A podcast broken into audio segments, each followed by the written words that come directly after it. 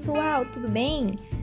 Aqui quem fala é a Carol Vitali, da página Criativitali.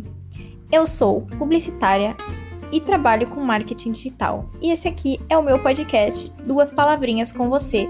Um podcast muito criativo, cheio de novidade e com várias informações importantíssimas no mundo do empreendedorismo feminino. Se você é uma mulher que quer ser antenada e precisa saber várias informações e tem interesse mesmo em saber tudo sobre o mundo do empreendedorismo, marketing, comunicação, vem comigo que só tem coisa boa aqui. E se você não é mulher, pode vir também porque você vai aprender muita coisa aqui com a gente. Eu sempre trago uma convidada ou um convidado muito especial e às vezes também teremos episódios em que eu estou falando sozinha os meus monólogos incríveis. Porque afinal, se eu não me achar incrível, quem é que vai achar? Bora lá, vem comigo para esse episódio maravilhoso que está prestes a começar.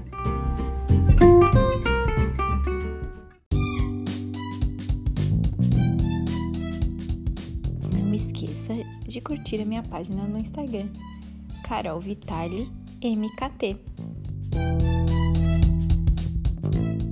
Oi, gente, tudo bem? No podcast de hoje, eu trouxe a psicóloga Tamires, uma super querida aqui de Portugal, e ela vai falar um pouquinho da trajetória dela, como que a psicologia entrou na vida dela, que tá desde a infância até as várias vezes que ela muda de, de área da, da faculdade até chegar na psicologia, como que ela conseguiu né, encontrar este amor pela psicologia e como que ela veio parar aqui em Portugal, que sim, ela é brasileira e veio morar aqui. Então, com vocês, a Tamires, seja bem-vinda ao meu podcast. que tenhamos um bate-papo Obrigada, Carol. Então, obrigada, obrigada pelo convite. Ai, que bacana que você aceitou, claro. É, vamos lá, me conte um pouquinho aí quem é você lá Vila do Pão, como você chama, quantos anos você tem e tal. Conte aí um pouquinho de você. Eita, então tá bom. Meu nome é Tamires, eu tenho 28 anos. É, eu sou de São Paulo também, também sou paulistana.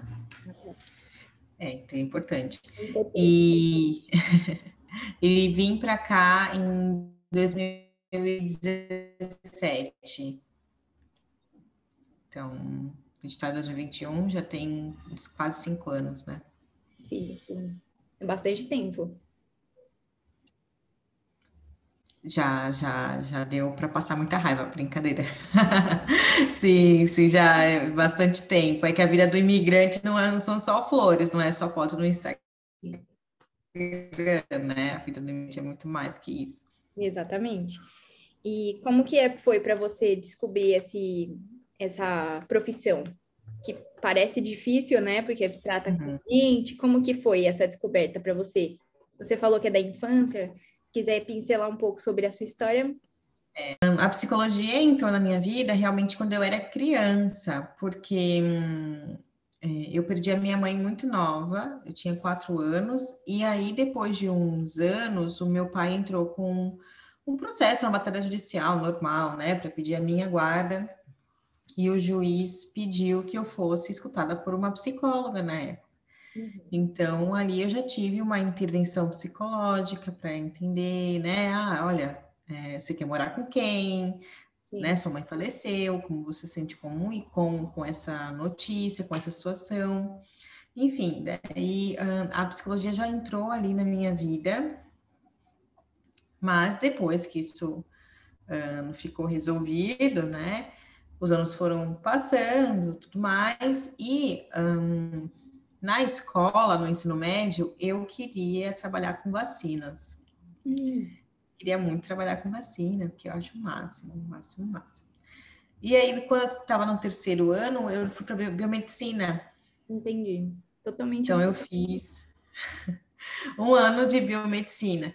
O primeiro semestre foi maravilhoso. O segundo semestre eu fiquei louca, porque eu não conseguia decorar tecido, é, tecido adiposo, tecido não sei o quê, células tal. Eu falei, gente, para com isso aqui. Aí eu não, não quis e mudei de curso aí. Eu fui, eu achei que eu tinha, achava que eu tinha jeito para publicidade, audiovisual. Daí eu fui para audiovisual. Certo. Curtia, adorava, muito legal, adorava. Eu gosto ainda, né, de dessas coisas e de fotografia, tal. E quando eu estava lá na faculdade de audiovisual, eu trabalhava numa escola de inglês como, como professor auxiliar, né? E o coordenador pedagógico da, da escola, ele é psicólogo. Ele falou assim: Você já reparou que você tem super jeito para isso? E eu, para quê? Porque eu acolhia os alunos, os alunos choravam que não conseguiam fazer as provas, ou que não conseguia fazer isso e aquilo, eu acolhia, fazia um plano de ação com a pessoa para ela melhorar o inglês dela fazia ali, sabe, tudo uma coisa para ajudar a pessoa. E ele foi me dando esses toques, e eu Aí eu falei, ah, nunca pensei nisso. E calhou que na época, em audiovisual, eu tinha uma cadeira de psicologia. Ah, entendi. Era uma aula, aula dentro da, da grade. É. Uhum. Eu tinha lá de, de psicologia e falei, cara, nunca pensei nisso. Eu fui lembrar de quando eu era criança, que já tinha passado, tal. Aí eu fui lembrar do histórico e falei, poxa, acho que eu vou dar um tempinho. E tranquei o curso de audiovisual na época. Aí fiquei um tempo só trabalhando, me dedicando, assim, mais ao trabalho. Mas foi um pouquinho, um tempinho curto, assim, uns seis meses. Daí depois disso, aí eu entrei no curso. Aliás, fui ver a grade, fui estudar as faculdades que eram tal. E aí adorei o plano de, de ensino a grade, me apaixonei e fui embora, assim, foi a melhor decisão da minha vida.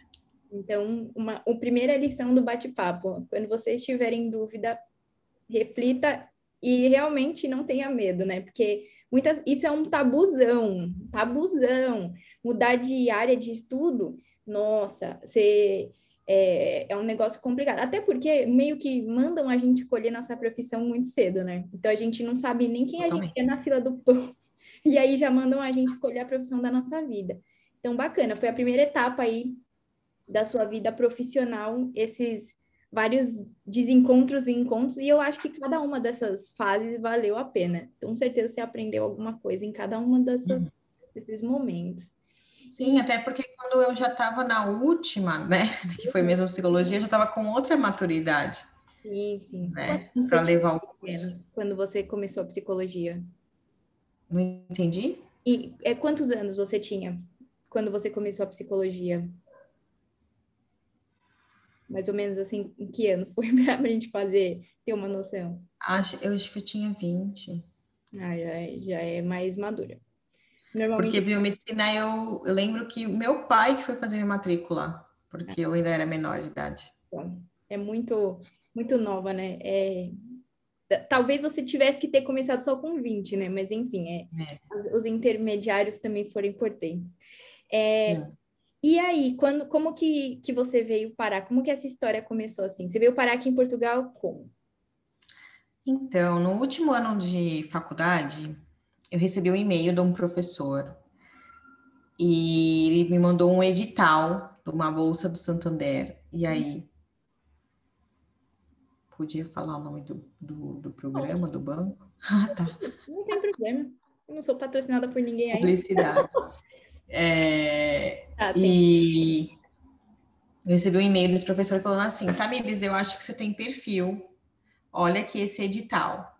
E eu, oxe, que isso? Aí eu fui ver o edital e era para estudar aqui na Universidade do Porto, o último ano, no, no mestrado aqui. E aí eu falei, gente, será que eu consigo isso? Não sei. Aí eu fui ver lá os pré-requisitos e tinha que ter uma média global de 9,5, 10. Aí eu. média global é você pegar a sua nota desde o primeiro semestre até o atual que eu estava e somar e dividir, tinha que dar 9,5, 10. Eu falei, gente, será que eu tenho isso? Daí eu fui, fiz as contas e eu tinha e daí eu falei, ok, vou fazer a minha candidatura, mas seja o que Deus quiser. Daí eu mandei lá os documentos que eles pediam, que eram o meu currículo, esse histórico escolar, lá, lá, lá. Mandei. E aí, de, não sei, sei lá, 200 pessoas, ficaram 20. E aí, de 20, nós tínhamos que ir lá numa reunião com o pessoal, tinha o representante do Santander, não sei o quê, o Ai, como que se chama a pessoa mais importante da faculdade, que não é presidente, reitor? tem outro nome. Reitor? Reitor. Tinha o reitor, os coordenadores dos cursos e tal. E aí eu tinha acho que três minutos para falar porque eu merecia a bolsa. Nossa, gente. É, eu nem lembro muito bem. Mas eu formulei, eu treinei, eu fiquei treinando com um namorado que eu tinha na época, eu treinava o speech não, eu tenho que falar isso, isso, isso, isso. Cheguei lá, eu vendi meu peixe, falei. Eu realmente queria muito, é um sonho, né? Foi um sonho. E daí, pronto, recebi a bolsa, bolsa integral para vir para cá e eu vim. E foi quando eu comecei a estudar aqui na, na Universidade do Porto. Nossa, que mudança, né? Lá no Brasil, uhum. você, você estudava em São Paulo mesmo? Em São Paulo. E você sentiu muita diferença quando você saiu de lá, universitária lá, e passou a ser universitária aqui, apesar de ser outra? Meu Deus, totalmente. Como foi essa diferença? Totalmente. Nossa, totalmente. Porque a gente. A nossa forma de ensino é diferente, né? Aqui eles prezam muito pela. É, pela parte muito teórica e você escrever exatamente o que está escrito no livro. Eu sofri muito com isso, porque eu nunca, nunca me adaptei a isso.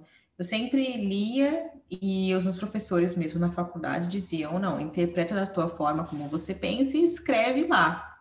Sim. E aqui não, você tem que colocar exatamente como tá lá no livro, sabe? O ano, de acordo com o fulano tal, no ano X, ele disse Y. E isso para mim foi loucura, assim, eu nunca tive o hábito de decorar, eu sempre tentei aprender, associar, trazer. E aqui eu sofri muito com isso. Eu ainda sofro no mestrado, né?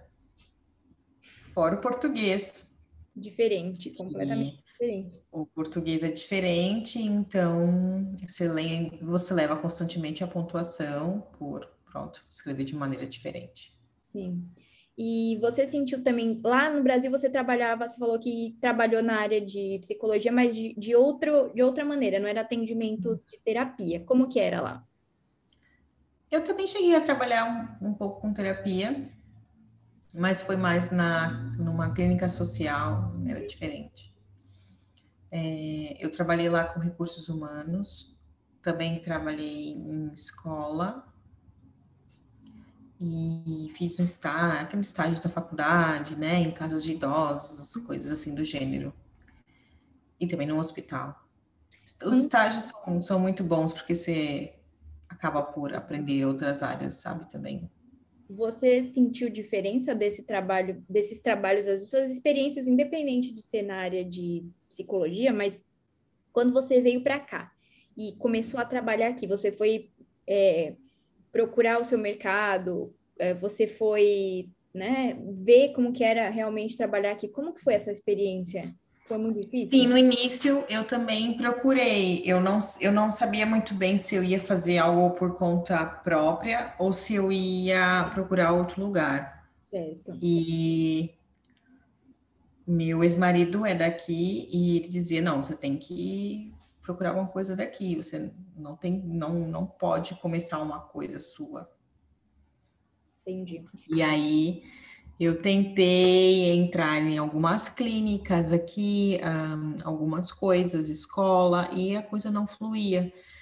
E eu senti que também era pelo fato de eu ser brasileira, apesar de eu ter o número da Ordem dos Psicólogos, que é o número, é o CRP daqui, né? É um hum. número de pronto, número profissional, eu senti que as portas não se abriam nesse sentido.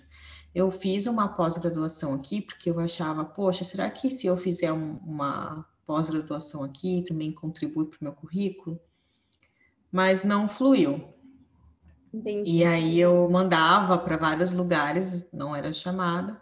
Então eu pensei, pô, então tenho que andar com as pernas. Enquanto isso, eu trabalhava part-time em outros lugares, porque eu tinha que ter dinheiro. Então, eu trabalhei part-time no call center, trabalhei part-time num, numa loja do shopping.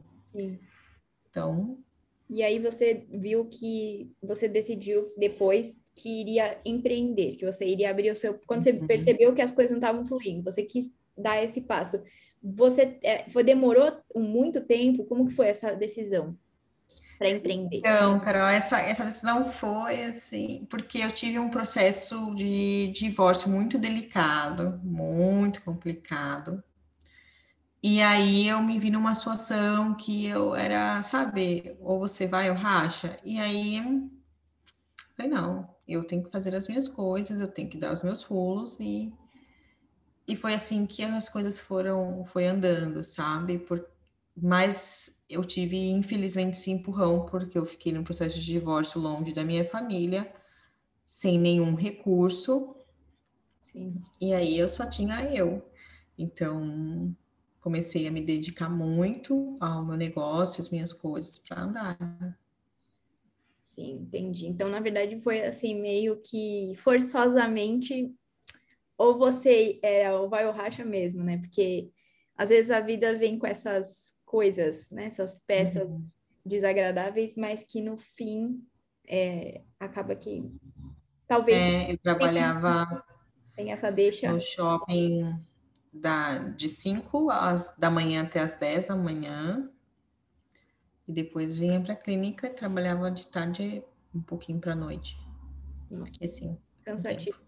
É, o que você poderia dizer para as pessoas que querem, para pessoas né, que são da sua área, psicólogas, que uhum. querem é, ou entrar numa outra etapa da, de, de profissão, né? Porque a psicologia também tem várias, várias é, maneiras de trabalho, né?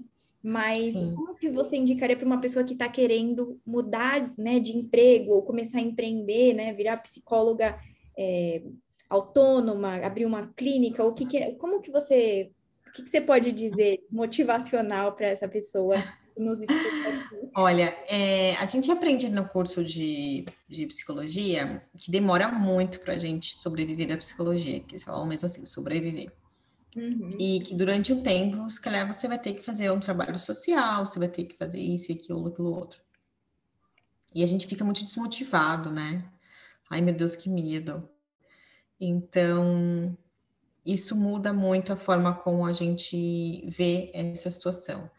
E outra coisa também é um tabu, né, de que psicólogo não pode fazer um, entre aspas, negócio, Sim. né, que uhum. você atende por amor. Uhum. Eu atendo por amor, sim, mas eu também pago o meu aluguel, também pago as minhas contas e e não se paga, eu não vou lá para. Olha, vim aqui pagar o meu aluguel com amor. Né? Infelizmente, a humanidade não está tão avançada ainda. Então, é muito quebrar esse tabu do gênero. Não, não. Eu, eu trabalho com dedicação, com amor, sim. Mas o que eu faço é um negócio. Eu tenho um negócio. Então, mudar essa chavinha para que você tem uma empresa, que você tem que ter a postura de uma pessoa que tem uma empresa, de que tem que ter as, as responsabilidades de uma pessoa que tem uma empresa, sabe? Porque senão vai ficar muito difícil de fazer essa organização. Então, é dar essa oportunidade de conhecer mais, de ver mais conteúdo sobre eh, essa questão, como que o psicólogo pode atuar de forma empreendedora, autônoma, sim, já há bastante conteúdo também na internet. Enfim, acho que isso é um caminho para virar a chavinha, sabe? Ai, bacana, é muito legal. É, eu acho que para quem é da área, escutar isso de uma pessoa que já está se firmando, que está indo, né? Porque a gente, eu comento isso sempre. As pessoas olham, às vezes a gente fala assim, nossa, olha, ela já chegou lá. E onde é o chegar lá, né? Então, é, todo mundo está no caminho. E, e aí eu acho interessante vir falar sobre isso, mostrar que tem possibilidades, né? Muitas vezes as pessoas acabam se restringindo porque elas escutam na faculdade, ou elas escutam da própria família, ou elas escutam da pessoa com quem elas estão junto, de que não é possível. é, ah, empreender é impossível, ou você não nasceu para isso, você não veio de família rica, ainda se tem aquela glamourização, né, do, do empreendedorismo. E, na verdade, às vezes é, é só assim, opa, peraí, eu vou começar, deixa eu pegar um papel aqui, começar a anotar o que eu vou fazer e tal, e, e tudo começa a virar mesmo, né? Mas bacana essa, essa, essa sua explicação, essa sua experiência. É, e outra coisa, assim, eu gostaria de saber, você acha que valeu a pena vir para Portugal? Acha que, que foi uma, uma das viradas de chave para sua vida? Foi, foi, foi, foi sim. É, eu brinco, né, que foi com muita dor de cabeça e tal, porque é, realmente é muito delicado ser imigrante, a gente não sabe de muita coisa e a gente tem que aprender do zero, e infelizmente ainda há o preconceito sobre a mulher brasileira, Entretanto, porém, todavia, para mim foi assim um, um, um virar, né, completamente, porque eu tive que aprender algumas coisas de forma completamente diferente, sabe? Então, é, lidar com algumas situações que, que me puxaram para ter mais maturidade para algumas coisas. Ai, muito bom. Ai, que bacana. Olha, hum nosso papo foi muito bom, achei que valeu muito a pena, achei muito legal trazer uma psicóloga para desconstruir a ideia do maluco, né? Porque ainda existe a ideia, ah, a psicóloga trata doido. Gente, deixa eu falar um negócio, a psicóloga não tem nada a ver com doido, sabe? Todo mundo tem problemas é, emocionais, todo mundo tem uma mente cheia de coisas que precisa ter um profissional ali. Uhum. Eu falo, o melhor dinheiro que eu invisto pagando uma psicóloga. E eu só trabalho com psicóloga, então é para eu estar envolvida mesmo com o assunto. E é, agora é o seu momento jabá, conte para as pessoas como que você, onde, onde te encontrar, qual o seu arroba. Eu vou deixar todas as informações, o site de como contato, uhum. né, o, o Instagram, tudinho aqui na descrição uhum. do podcast. Mas conta aí como que a pessoa pode entrar em contato, pode falar dos seus novos projetos, pode mandar ver. Olha, gente, ela tá toda dentro dos projetos, gente. Vê se ela tá empolgada. Ah. Tô toda dentro dos projetos. Vamos lá. 100%, é. Então, o meu arroba, na verdade, ele foi uma, uma construção, né? O Ansiosamente Ela, é, feito com muito amor, carinho pela Carol e comigo. A gente faz todo um projeto. Eu apresentei para ela a, o projeto Ansiosamente Ela, ela logo alinhou, curtiu muito a ideia, ela curte bastante conteúdo, notas, né, Carol, que você curte, que você gosta. ah, eu gosto. Então, é um projeto que foi feito com está sendo feito com bastante carinho, e a ideia é ampliar, né, assim, é, logo é, em setembro a gente vai fazer o lançamento do desafio desafio, é um desafio que eu tenho organizado, estruturado há bastante tempo, mas eu não consegui hum, colocar ele em ação porque eu estava me dedicando ao mestrado. Então, agora que a coisa está um pouquinho mais tranquila, eu decidi me dedicar ao desafio, porque eu também entendo que é preciso ter outras formas de rendimento para além da minha hora Sim. de trabalho. E daí, pronto, vai ter o desafio, a gente está se dedicando bastante a ele, né, no, no processo aqui de organizar, dar é, mais corpinho. E ele vai ser lançado em setembro e é, eu estou trazendo bastante conteúdo que eu curto, que eu gosto, que eu acredito e que eu vejo resultado na clínica, estou incorporando nesse desafio.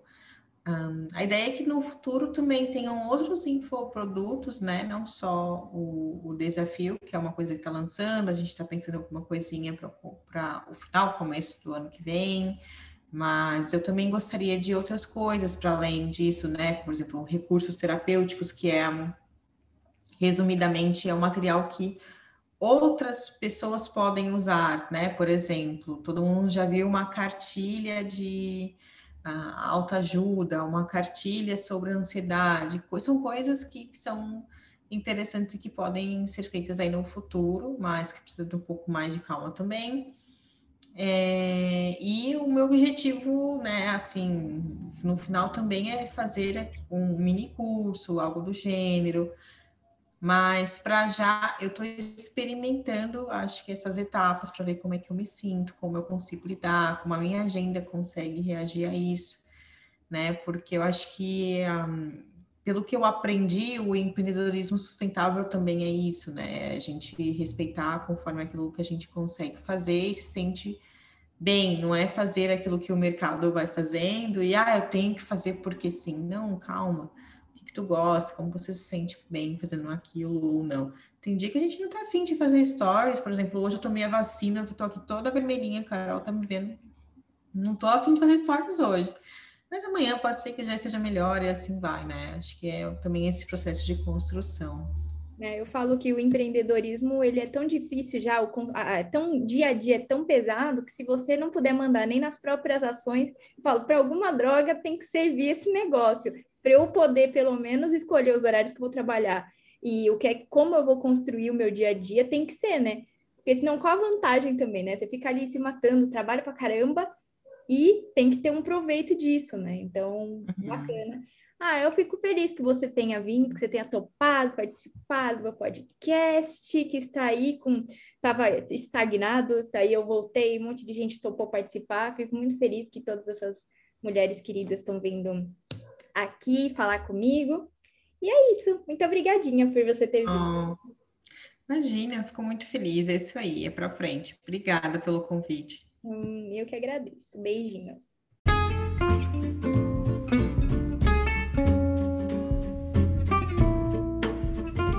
Você gostou deste episódio? Então não esqueça de se inscrever no meu canal de podcast. E além disso, também seguir minha página do Instagram, Carol Vitali MKT, porque por lá você vai receber todas as informações, não só dos podcasts, mas também de todos os conteúdos do mundo do marketing e comunicação. Te vejo na próxima, um beijo!